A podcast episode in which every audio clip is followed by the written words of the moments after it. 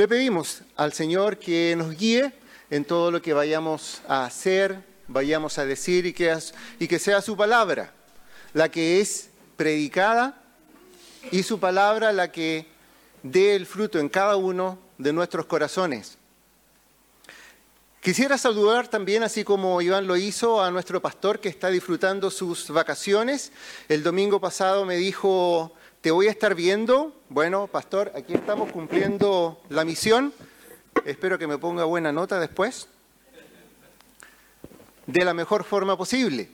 Saludar también a la iglesia conectada, que según me dicen tenemos aproximadamente 62 conexiones, multiplicado por la cantidad de personas que hay en esas conexiones, más las 60, 65 que hay hoy día acá, 125, por lo tanto no somos tampoco, hermana Adriana.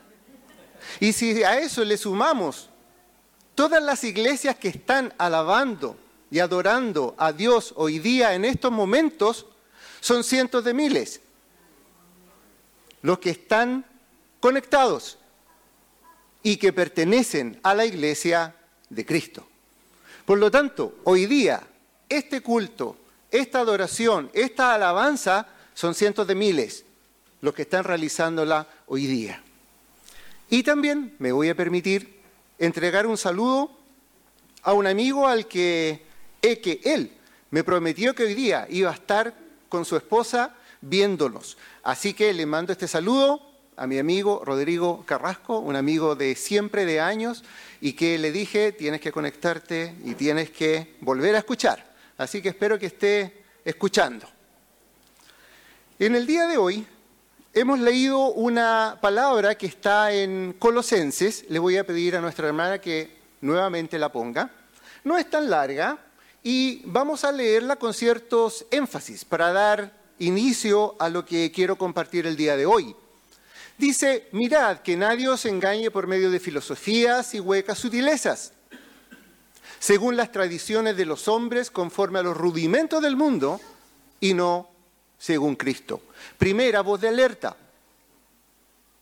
según tradiciones de hombres, rudimentos del mundo, y no según Cristo porque en Él habita corporalmente toda la plenitud de la deidad, y vosotros estáis completos en Él, que es la cabeza de todo principado y potestad. Punto principal de esta lectura. Porque en Él habita corporalmente toda la plenitud de la deidad y vosotros estáis completos en Él, que es la cabeza de todo principado y potestad.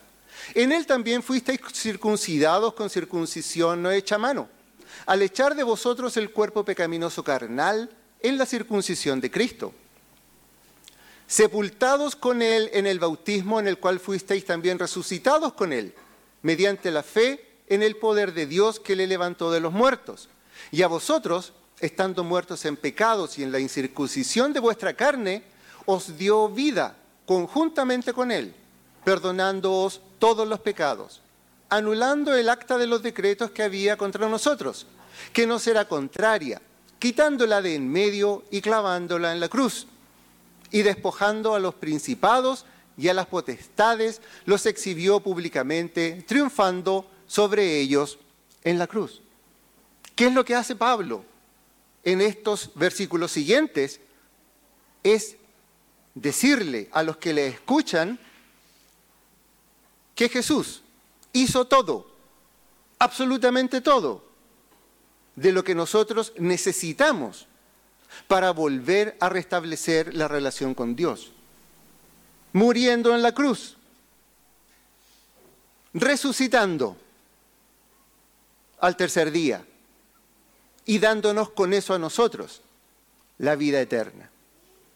Y todo eso en Jesús. Solo Cristo, en todo y en todos. Por eso el título de este mensaje. Solo Cristo, en todo y en todos. Cuando Pablo escribió esta carta, se la escribe a la iglesia de Colosas. Colosas es una ciudad ubicada en la que hoy día nosotros eh, conocemos como Turquía, y que en el siglo V a.C. había sido una ciudad muy próspera, muy rica, porque a través de ella confluían los caminos principales a través de los cuales se realizaba el comercio de la época. Pero aparte de un bienestar económico, un surgimiento económico, también con toda la cantidad de personas de diferentes partes del mundo conocido en ese tiempo, confluyeron muchas creencias, confluyeron muchas filosofías, paganas principalmente, y también confluyeron muchas ideas judaizantes que comenzaron a surgir cuando se comienza a predicar la palabra entregada por Jesús. Podríamos decir que era una ciudad cosmopolita, una ciudad con diferentes tipos de culturas, una ciudad con diferentes tipos de creencias. Lo que obviamente hace que seamos llevados también a en algún momento tomar parte de esas culturas, tomar parte de esas creencias y mezclarlas con lo que en ese tiempo se creía. Por eso Pablo escribe esta carta. Escribe esta carta desde la prisión de Roma. Pablo no fundó esta iglesia, pero escribe esta carta desde la prisión de Roma y su énfasis es ese. Es decirle a la iglesia de Colosas qué es lo que están escuchando, qué es lo que están recibiendo, con qué están mezclando el Evangelio. Existe solo una verdad y esa verdad es Cristo. Solo Cristo y nada más. En todo y en todos. Ese es el mensaje de Pablo y el mensaje para nosotros hoy día también. Que nos llama a mirar hacia atrás. Nos llama a mirar cuál es el mensaje. Nos llama a mirar, a examinarnos qué es lo que estamos creyendo, qué es lo que estamos eh, predicando muchas veces, qué cosas quizás de manera inconsciente estamos tomando e incluyendo. Algunos predicadores han acuñado una frase que creo que es bastante pertinente y bastante buena, que es que el cristiano siempre debe retroceder para avanzar. ¿Retroceder en qué sentido? Retroceder en el sentido de mirar hacia atrás de dónde venimos, de mirar y analizar permanentemente cuál es la esencia del mensaje del Evangelio para poder seguir avanzando en el camino correcto. Siempre debemos retroceder para avanzar. Un ejemplo, hay muchos ejemplos, pero el primer ejemplo quizás lo podemos encontrar en el capítulo 15 de Hechos. En ese capítulo nos encontramos con una reunión que se llamó el Concilio de Jerusalén. Y la razón de llamar a ese Concilio de Jerusalén fue exactamente eso. Volver a mirar hacia atrás. ¿Cuál es la esencia del Evangelio predicado por Jesús? ¿Y qué es lo que estamos haciendo y predicando nosotros ahora? Volver al sentido original del cristianismo. Fue una reacción ante las desviaciones doctrinarias y el desarrollo de dogmas humanos, que terminaron por convertirse en doctrinas. Doctrinas, por ejemplo, judaizantes que aparte de predicar el Evangelio de Jesús, también predicaban la necesidad de la circuncisión para los gentiles y la necesidad de cumplir con todas las leyes de la ley de Moisés. Y ahí es donde Pablo se levanta y dice, es necesario mirar hacia atrás. ¿Qué es lo que predicó Jesús? Y Jesús dijo claramente, el que en mí cree tiene la vida eterna. Y no hay más. Eso es todo. Por lo tanto, esta necesidad de mirar hacia atrás para avanzar es muy importante. Y si seguimos avanzando en el tiempo, nos daremos cuenta que es una práctica común la del ser humano, de avanzar, avanzar hacia adelante y muchas veces tomar caminos que no son los correctos.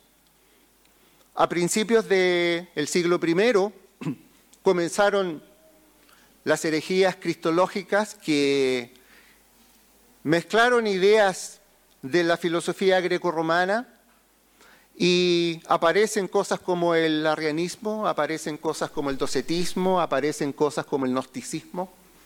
Ideas que hasta el día de hoy confundieron a los cristianos de esa época y hasta el día de hoy siguen confundiendo a los cristianos de hoy.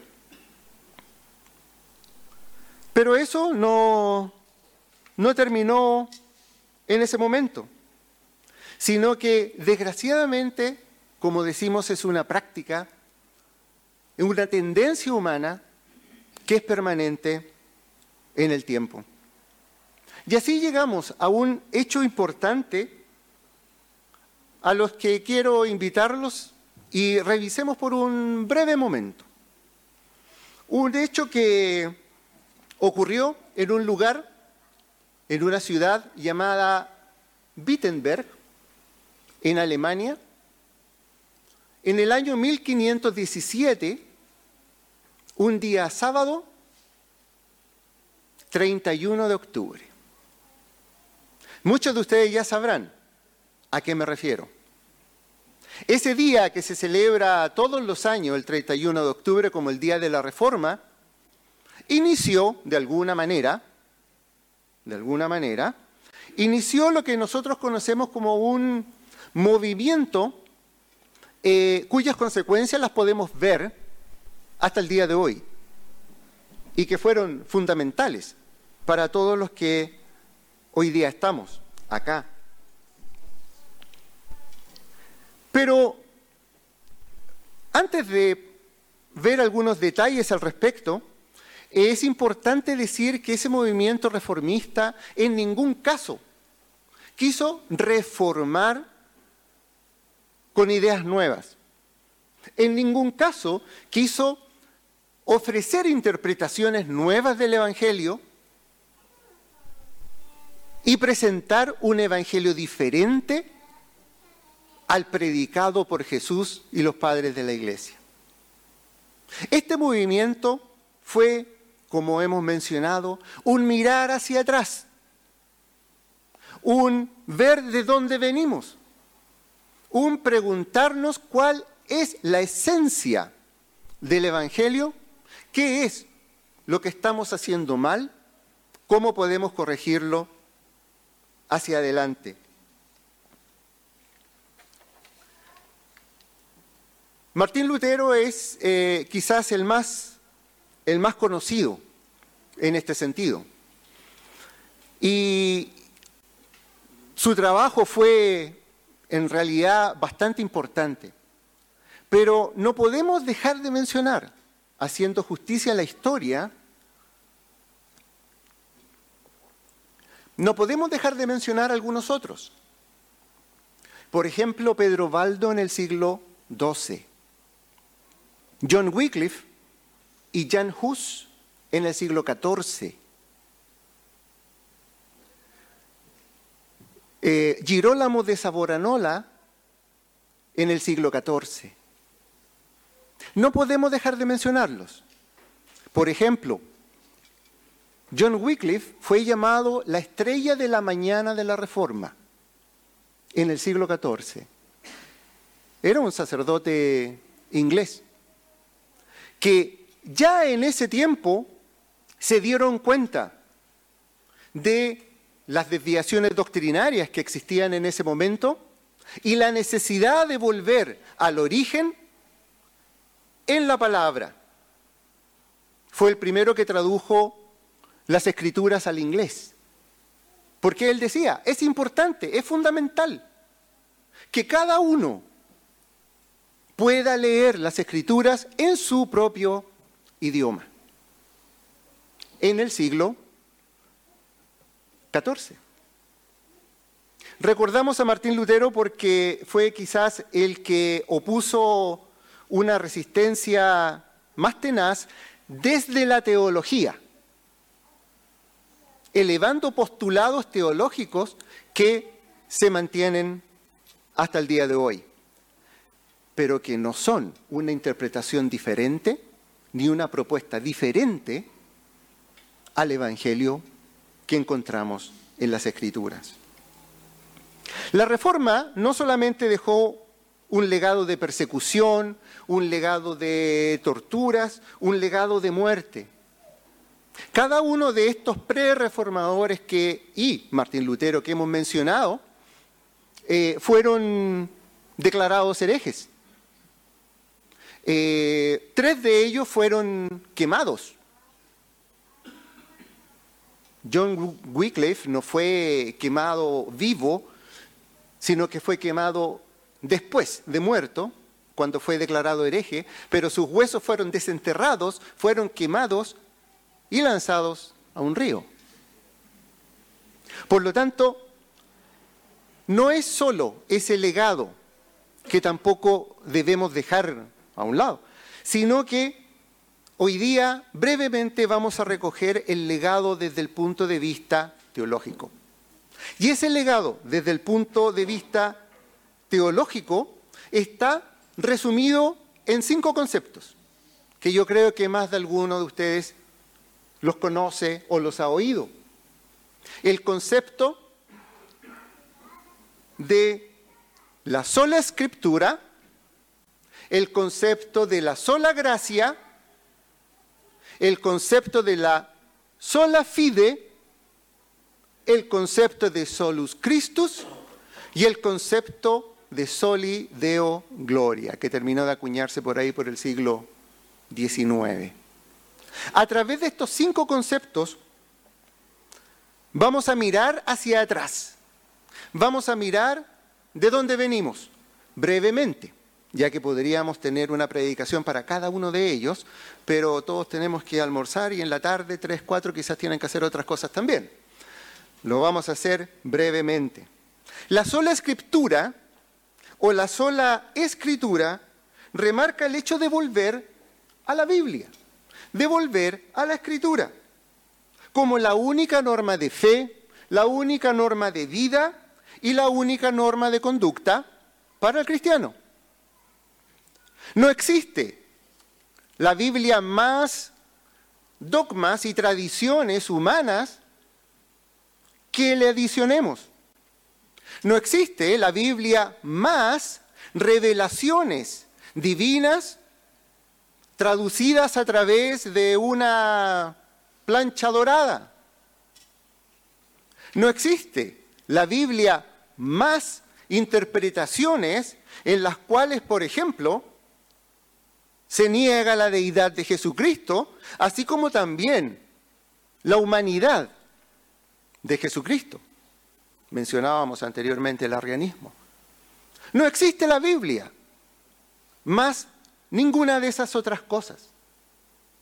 Ese es el concepto principal, que a través de la sola escritura o la sola escritura, estos pre-reformadores y reformadores posteriormente quisieron mostrarnos de dónde veníamos. La sola gratia o la sola gracia nos recuerda que el favor de Dios hacia la humanidad se transformó en el sacrificio único de Jesús en la cruz. Un regalo inmerecido para todos nosotros. Un regalo para el cual nosotros no tenemos nada que ofrecer. Y por eso es un regalo. Por eso es un don. Por lo tanto, no existe la gracia más los méritos del creyente. No hay nada que nosotros podamos hacer, por más que nos esforcemos. No existe la gracia más los sacrificios que hagamos, donde incluso hacemos sacrificios con nuestro propio cuerpo, muchas veces para tratar de imitar en alguna medida los sufrimientos que padeció Jesús. Pero no existe la gracia más nada, porque no hay nada que nosotros podamos hacer para ser merecedores de este regalo, de este don de Dios a través de Jesucristo en la cruz, donde tomó todos nuestros pecados y los lavó con su sangre. Y esto nos lleva a la tercera sola, que es la sola fide o la sola fe. Y este fue el gran descubrimiento que hizo Martín Lutero. El gran descubrimiento, y acá le voy a pedir a nuestra hermana que nos ayude con Romanos 1.17, recién me estoy acostumbrando a trabajar con esto del, PowerPoint, yo soy de la vieja escuela.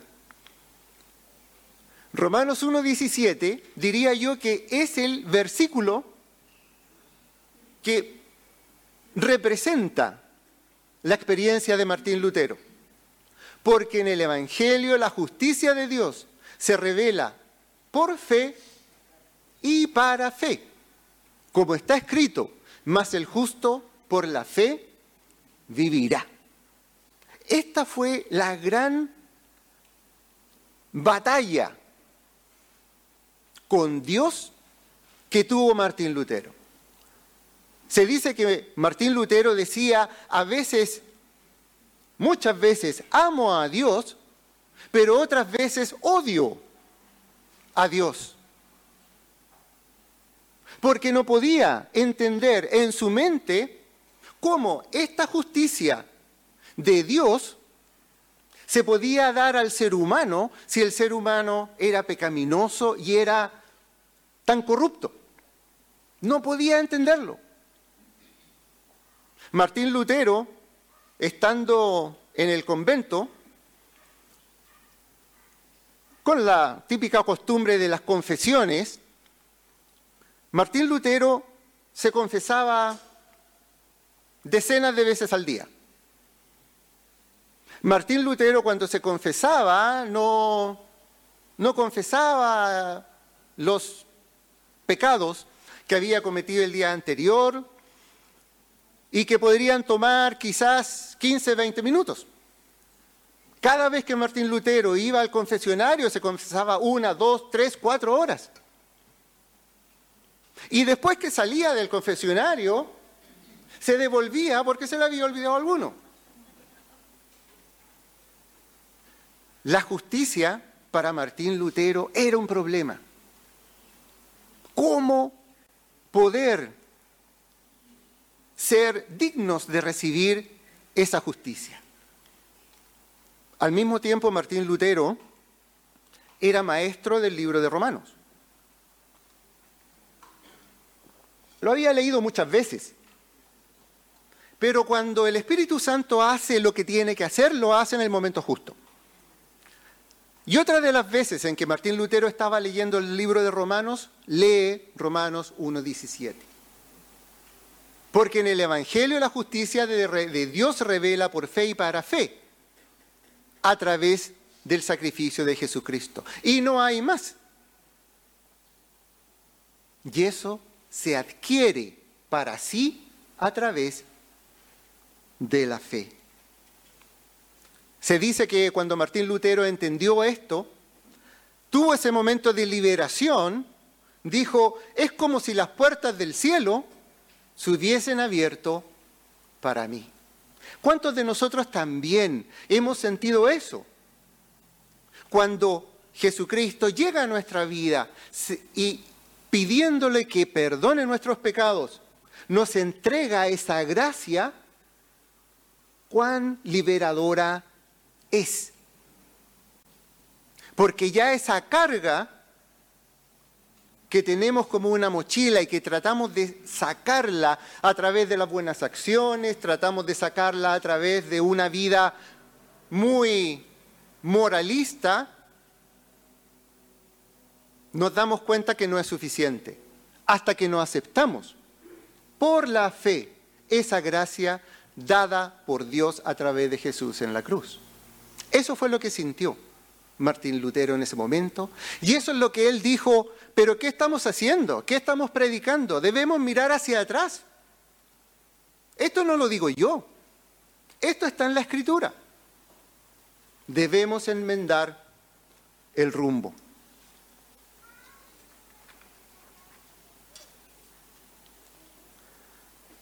Y la quinta, antes de mencionar la cuarta, la quinta sola es solideo gloria o solo para la gloria de Dios. Como les decía anteriormente, esta última eh, sola o este último concepto eh, se terminó de solidificar después del tiempo de la Reforma ya siglo XIX.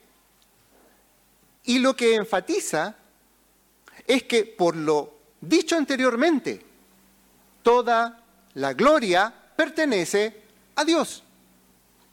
Porque Dios es el que se movió hacia nosotros.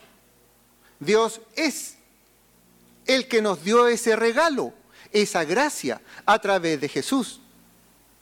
Por lo tanto, toda la gloria es y debe ser para Dios. El Salmo, 110, el Salmo 19.1 nos dice, los cielos cuentan la gloria de Dios y el firmamento anuncia la obra de sus manos. La naturaleza misma habla de la gloria de Dios, aunque muchos no quieran reconocerlo.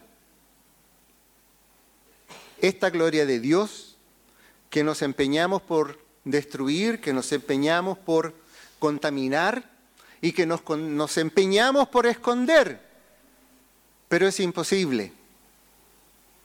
Toda nuestra vida, todo nuestro ser muestra la gloria de Dios desde el nacimiento de un niño, desde el momento en que comienza a formarse. Por algo el Salmo dice, tu embrión, ¿vieron? Mis ojos. Pero esta gloria, en esta Trinidad y en esta unidad, también debe ser dada a Jesucristo. Juan 1.14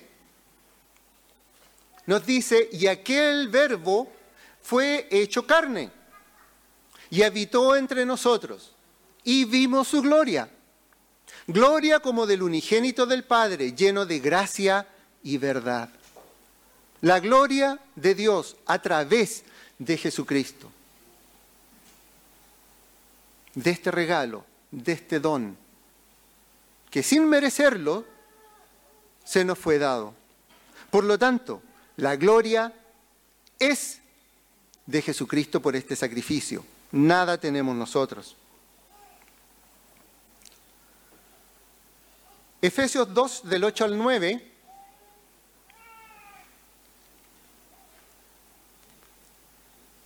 Efesios 2, del 8 al 9, ¿está por ahí?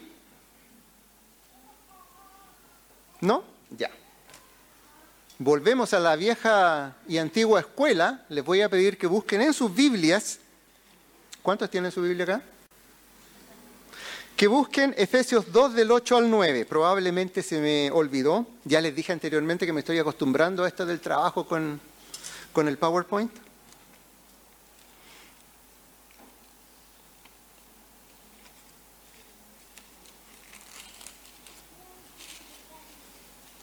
Efesios 2 del 8 al 9 nos dice, porque por gracia sois salvos, por medio de la fe, y esto no de vosotros, pues es don de Dios, no por obras, para que nadie se gloríe, no por obras, para que nadie se gloríe, porque la gloria es de Dios, la gloria es de Jesucristo. Esta es la número 5. ¿Qué pasa con la sola número 4? Solo Cristo. La quise dejar para el final porque creo que este concepto de solo Cristo es el corolario perfecto para las cuatro solas anteriores. ¿Quién es el centro del Evangelio que encontramos en nuestra Biblia? En la sola escritura. Jesús es el centro de la escritura, es el centro de la Biblia. Desde el Génesis hasta el Apocalipsis. Jesús dijo, yo soy el camino, la verdad y la vida. Y Jesús mismo dijo, tu palabra, la palabra de Dios, es verdad. Tu palabra es verdad. Yo soy el camino, la verdad y la vida. La escritura es donde encontramos mejor representado a Cristo. Él es el centro de todo el Evangelio y de toda la Biblia. ¿Quién encarnó la gracia inmerecida que Dios le regaló al ser humano? Nuevamente, Cristo. Es donde se encarna esa gracia. Y como soy de la vieja escuela, les voy a mostrar ahí una estrofa de un himno antiguo, pero que declara una gran verdad doctrinal. Algunos quizás lo conozcan, se llama Maravillosa Gracia, y dice, Maravillosa Gracia vino Jesús a dar, más alta que los cielos, más honda que la mar, más grande que mis culpas clavadas en la cruz, es la maravillosa gracia de Jesús. El centro de la escritura, sola escritura, Cristo.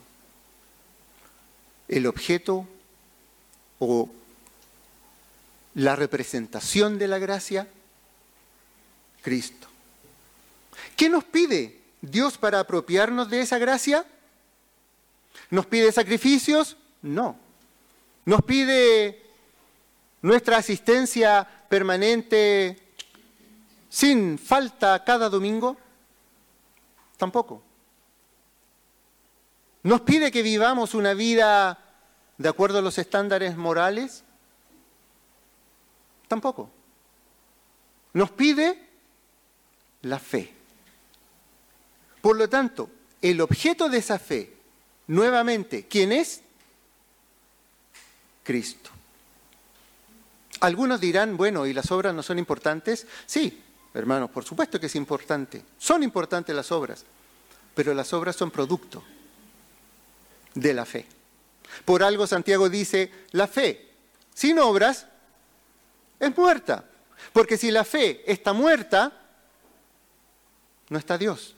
Si la fe está muerta, Cristo no ha hecho lo que tiene que hacer en ese creyente. Y su fe es cualquier otra cosa. Por lo tanto, difícilmente vamos a ver algún, algún producto. Las acciones, las buenas obras, ¿son importantes? Son importantes, pero producto de la fe en Cristo, que cambia nuestra vida, que cambia nuestra forma de hacer las cosas. Por eso el cristiano convertido no hace lo que nos dice Gálatas 5, no lo hace porque tiene que hacerlo. Lo hace porque es el producto de una vida cambiada es producto de un corazón cambiado. Y esa es la gran diferencia. Por lo tanto, la fe es fundamental. Juan 1.12 nos dice, y esto es, no sé si hay alguno de mis alumnos de los cursos acá, ¿hay alguno? Me pareció haber visto alguno. Este es uno de los versículos que yo les digo, hay que aprendérselo de memoria. Junto con Efesios 1, 13 y 14. Hay que aprendérselos de memoria. Más a todos los que le recibieron, a los que creen en su nombre, les dio potestad de ser hechos hijos de Dios. Recibir es muy fácil. Todo el pueblo de Jerusalén recibió a Jesús y ustedes saben cómo lo recibieron. Pero no todos creyeron. Por lo tanto, la fe expresada en el creer es fundamental. Y somos hechos hijos de Dios. Y finalmente, ¿quién es el merecedor de la gloria total por la justicia de Dios hecha a través de Cristo? El eh, solideo gloria. Nuevamente, Jesucristo. Por eso la dejé para el final, ya que el elemento central siempre es y siempre será Cristo. De la misma manera como Pablo quiso dejarlo meridianamente claro a los colosenses en los versículos que leímos.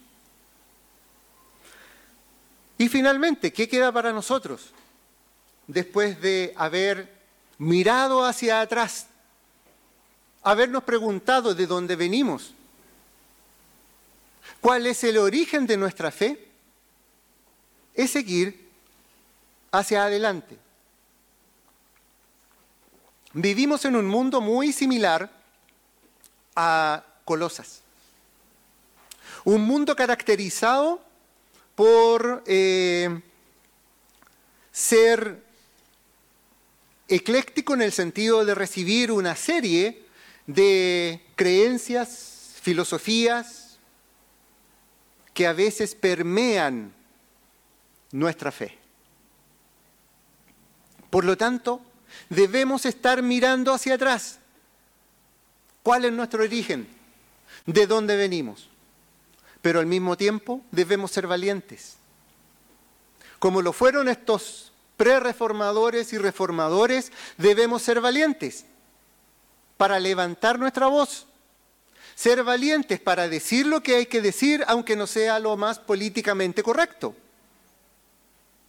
Decir lo que hay que decir aunque a veces nos tilden de extremistas o fanáticos o locos.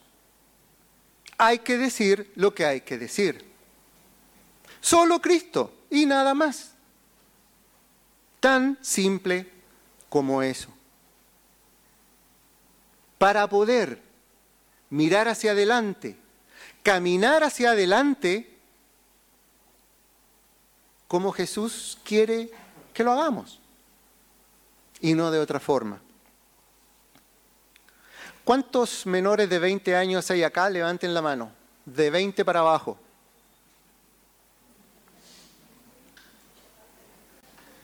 Ya. Esa es una... Y doy gracias a Dios porque estén aquí, hoy día. Es una edad eh, maravillosa, una edad hermosa y termino con esto, especialmente para ellos y los que me están escuchando también, los menores de 20 años. Es una edad hermosa, es una edad maravillosa y que si se pasa dentro de lo que es el contexto de la vida cristiana en una comunidad cristiana, es más maravillosa aún. Lo digo por experiencia propia. Pero también con los años que me ha dado, o la experiencia que me han dado los años, también decirles que cuando realizamos todas esas actividades dentro del contexto de la iglesia, que son interesantes, son motivantes, eh, llenan el corazón, nos mantienen motivados, pero cuando los años pasan y ya dejamos de ser adolescentes y estamos en el grupo de adolescentes, dejamos de ser juveniles y ya no estamos en el grupo de juveniles, dejamos de ser jóvenes y ya no estamos en el grupo de jóvenes, la vida nos muestra otra realidad. La vida nos muestra otras cosas con las cuales tenemos que batallar, con las cuales tenemos que lidiar y que perfectamente nos pueden hacer desviarnos del camino. Por eso yo le digo, especialmente hoy día, a los jóvenes, disfruten de todas las actividades. Estos retiros que están organizando son espectaculares, son maravillosos. Pero no es la vida del cristiano. La vida del cristiano es Cristo. Solo Cristo y nada más. Porque si sumamos Cristo y las otras cosas, en algún momento nos vamos a desviar. Solo Cristo en todas las etapas de la vida es lo que nos va a mantener, como dice su palabra también, atados a la vid verdadera. Por lo tanto, participen de todas esas actividades de la mejor manera posible, pero siempre piensen por qué están ahí. Y están ahí porque en algún momento hicieron la decisión de seguir a Cristo y su mensaje. Ahora, si no han hecho esa decisión, hay que hacerla. Y eso hay que trabajarlo. Los invito, hermanos, a que tengamos un momento de meditación a través de la última alabanza que vamos a escuchar y cantar.